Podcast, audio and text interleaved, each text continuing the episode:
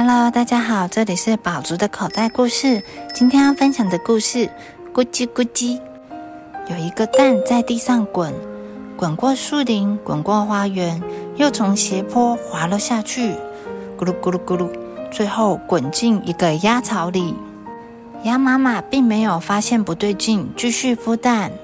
有一天，蛋破了，第一颗蛋孵出一只有蓝点的小鸭，叫蜡笔；第二颗是一只有条纹的小鸭，叫斑马；第三颗是一只黄色的小鸭，叫月光；第四颗孵出来是一只全身蓝绿色的小怪鸭，嘴里还一边不停地发出咕叽咕叽的叫声，所以。就叫做咕叽咕叽。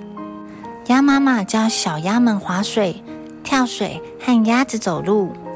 咕叽咕叽总是学得最快最好，而且长得比其他小鸭更大更壮。不论长得怎么样，鸭妈妈都一样爱它们。有一天，湖里冒出了三只长得很像咕叽咕叽的动物。三只鳄鱼咧着嘴笑着。笑得全世界人都知道，它们有一嘴大尖牙。呵呵呵呵，三只鳄鱼张开大嘴说：“看，这里有一只笨鳄鱼，它在学美味可口的鸭子走路。”咕叽咕叽大叫：“我不是鳄鱼，我是鸭子。”三只鳄鱼大笑说：“呵呵呵，你看看你自己。”没有羽毛，没有扁扁的嘴和肥肥的大脚，你只有蓝绿蓝绿的皮肤、尖尖的大爪子、锐利的牙齿和一身坏鳄鱼的味道，就和我们一模一样。第一只坏鳄鱼说：“蓝绿色的身体能够让你躲在水里，慢慢接近肥嫩的鸭群，不被发现。”第二只坏鳄鱼说。尖尖的大爪子可以让你紧紧抓住肥鸭，不让它逃跑。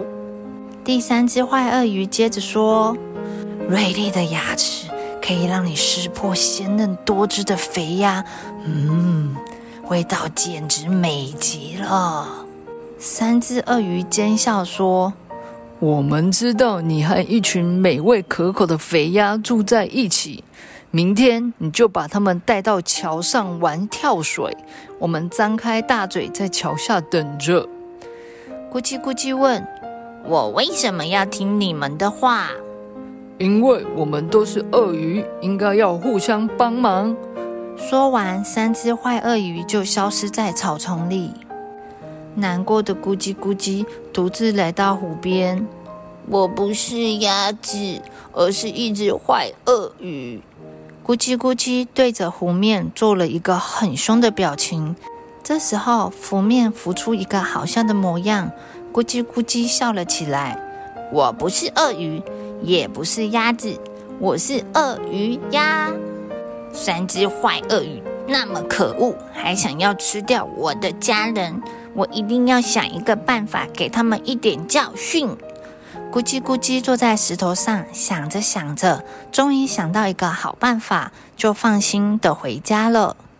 那天晚上，三只坏鳄鱼一边磨着大尖牙，一边想着美味的肥鸭，准备明天好好大吃一顿。第二天，咕叽咕叽依照三只鳄鱼的指示，带着鸭群来到桥上，准备玩跳水。